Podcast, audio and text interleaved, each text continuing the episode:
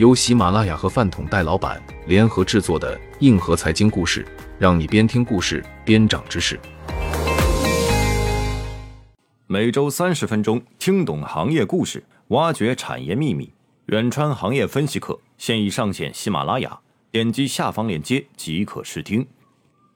你好，在下一轮，本期与您分享：我在东北卖塑料袋，一年净赚七千万。一家东北塑料袋工厂决定跑到香港上市。成立七年，主营产品是生物降解塑料袋，也就是我们现在在超市常见的保鲜袋和购物袋。全公司加起来只有三个销售，却做出了上亿的营收、千万级的利润，以及和片仔癀一样高的利润率。这家工厂名叫中宝新材，是东北地区的生物降解塑料袋之王。在东北的超市里，平均每十个塑料袋就可能有四个来自他们家。今年六月，中宝新材正式向港交所递交招股书。报告期内，中宝新材营收分别为一点零二七亿、一点六六七亿、二点五六七亿，同期净利润分别达到两千七百一十四点一万。四千九百二十七点二万和七千八百四十一点七万。本文将通过解读招股书回答以下三个问题：一、一年净赚七千万，需要卖出多少个塑料袋呢？二、凭什么作为制造业能有百分之三十的利润率？三、东北塑料袋之王为何要赴港上市？第一部分，你卖片仔癀赚三十个点。我卖塑料袋也一样。单论业务的模式，中宝新材就是华夏大地上一家平平无奇的工厂，向上游买原材料，接受下游订单，然后制造数亿吨计的塑料袋。全国的工厂都一样，纠集数以千万计的厂工，靠一腔热血，创造个位数利润率的地方，赚一份薄利多销的辛苦钱。中宝新材却活出了个工厂们梦想中的样子：奇高的出货量和三十个点的利润率。公司的塑料袋主要有连卷袋和购物袋两种，前者常见于超市生鲜、散装食品区，消费者可以免费自取，装上商品去称重的那种；后者则出现在收银台，收银员会告诉你一块钱一个。过去。常见的塑料袋，即使到了填埋场，也能活得比普通人寿命还长。中宝新材主打的生物降解塑料袋，可以在特定的厌氧环境下，十二个月内自然分解，环保人士无从下手，身价自然也得翻倍起步。论出货量，中宝新材堪称北境之王。二零二零年，其在东北地区的市占率将近百分之四十，处于行业第一。报告期内。中宝新材三年内分别卖出了两千七百八十二吨、四千二百六十五吨和六千八百五十四吨生物降解塑料袋。若按市面常见的产品规格估算，在二零二一年，中宝新材卖出了大约七点六亿个连卷袋以及一点九亿个购物袋。以千吨为单位的销量，与其客户属性有关。中宝新材的主要客户是连锁超市、百货商场和卖场，此外还有医院、诊所、药房这类 B 端客户的需求稳定，单笔订单货值也比较大。可光有出货量还不够，中宝新材的毛利率和净利润也很可观。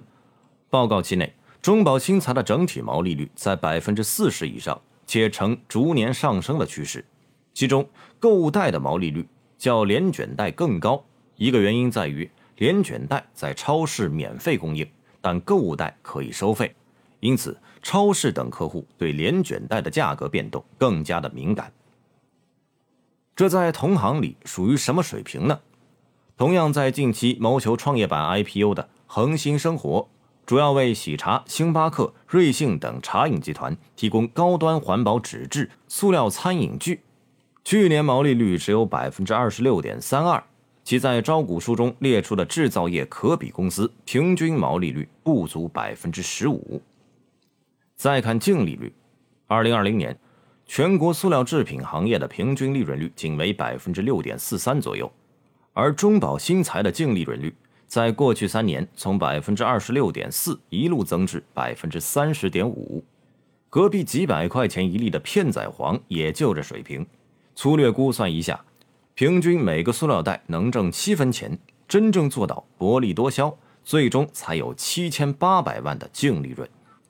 如果把它放到 SW 轻工厂制造板块里来看，一百四十一家公司排名第三，排它前面的一家是给贵州中烟做烟盒的工厂，另一家名字叫做群星玩具。但主要的营收构成是卖酒和收租，曾经还跨界进入核电。拆解财报来看，这家制造业能做到如此高利润率，与其成本控制有关。一些压缩传统制造业利润水平的因素，对于这家公司的影响却不大。首先是仓储和运输，中宝新材以销定产，一天生产，两周交货。几乎不背库存，由于主要做东北生意，八成货物销往本地，运输成本几乎可以忽略不计。同厂不同命，光是运输和仓储费用，就把给全国各大茶饮店送货的恒星生活的净利润率拉低了百分之十四。中宝新材的员工成本也只占总营收的百分之四点六，恒星生活去年营收七个亿，员工上千人。七十个销售杯业绩，中宝新材营收近两点六亿，员工一百余人，总共还只有三个销售。真正影响公司利润水平的，其实只有原材料成本。通常情况下，原材料主要是 PLA、PBAT 等，能占到生物降解塑料产品总成本的百分之七十到八十，而人工、添加剂等成本只占到个位数。二零二一年，中宝新材营收约为二点五六七亿元，光是采购原材料就花了一点二五亿。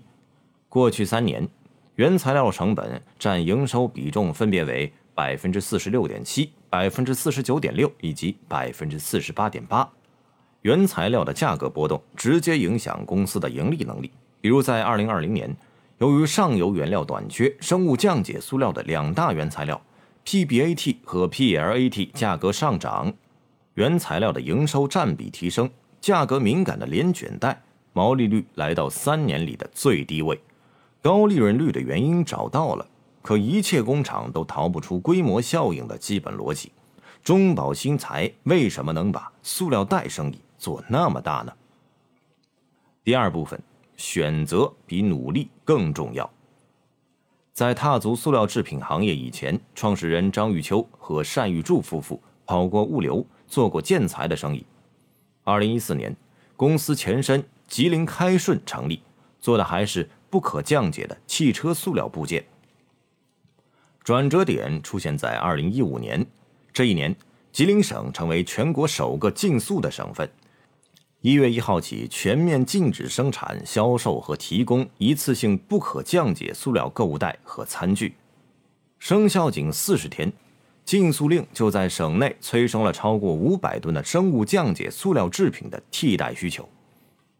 事后来看，创业就像高考填报志愿，选择比努力更加重要。张善二人反应迅速，做了两件改写命运的事情。一是调整公司的业务方向，从原来的不可降解汽车塑料，改为生产生物降解塑料袋，并逐渐过渡为主营业务，至今已贡献九成的营收。二是寻求政府的扶持，争取到第一笔两百万元的融资，以便转型。投资方为吉林创投，招股书显示，吉林创投由吉林省财政厅最终控制，专注于协助中小企业的发展。中宝新材的龙头地位，正是因为既赶上禁塑令政策下的市场红利，又抓住地方产业扶持的窗口期。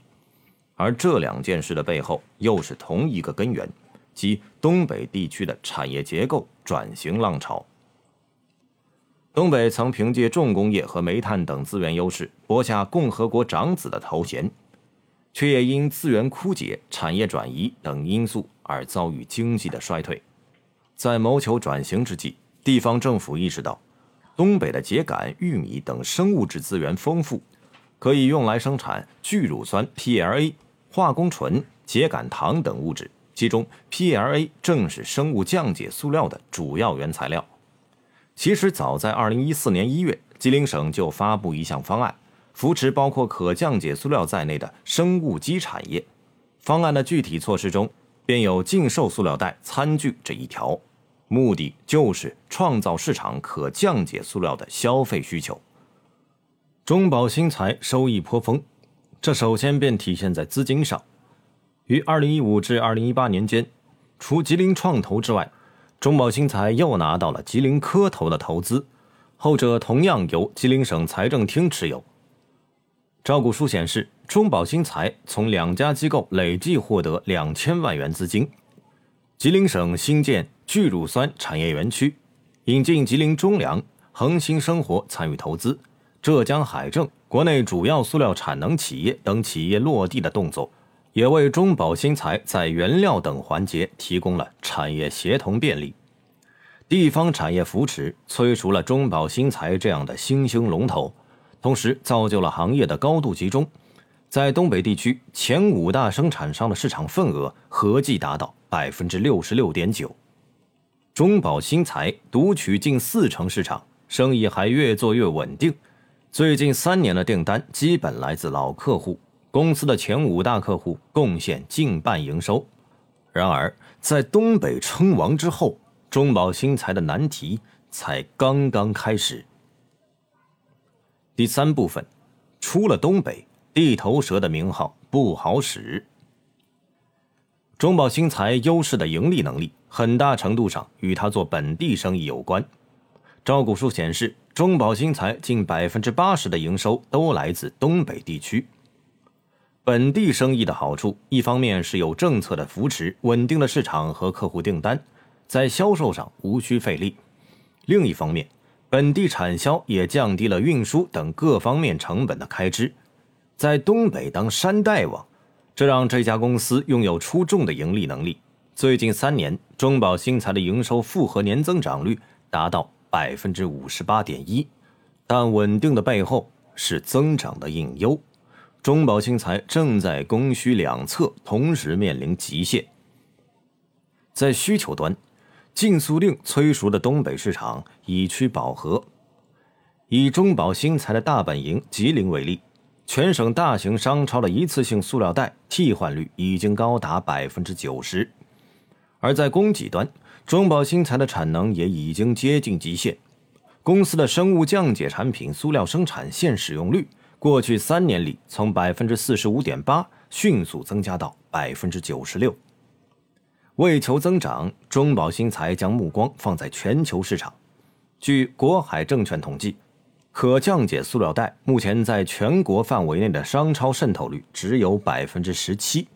而在东北称王的中宝新材，放在全国市场占有率只有百分之三点五。公司谋求上市，正是为了融资建厂、扩大产能，为南下开拓市场做准备。招股书称，公司将扩充及建立长春生产基地的生产线，同时在广东惠州建立新的生产基地。留守东北固然是稳稳的幸福。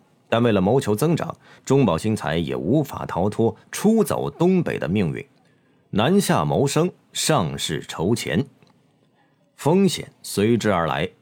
中宝新材的高利润水平原本就是依靠压缩经营成本实现的，但经营全国市场，不仅要为建立产线、开拓市场付出高额的前期投入，还得被发往全国带来的高昂仓储和运输成本。以及销售拓展渠道所带来的人员成本所压缩利润，更别提强龙难压地头蛇的风险。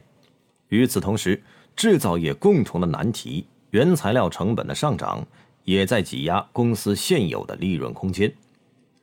中宝新材若想维持现有的盈利水平，将变得更加困难。为此，公司的解决方案是开发一次性餐具等利润率更高的产品。离开东北大本营后，竞争也将变得更加激烈。若按招股书所说，中国生物降解塑料产品市场相对分散，市场参与者约一千两百家，塑料袋、餐具等产品的技术壁垒也不高，工厂们竞争的秘诀无非两点：更铁的关系，或是更低的价格。失去主场优势的优等生，最终也难逃内卷的命运。以上就是本期全部内容。本期作者黎佳瑜，编辑张泽一。喜欢的话，欢迎订阅及关注。更多有趣且深度的硬核财经故事，我们下期继续来分享。在下一轮，下期再见。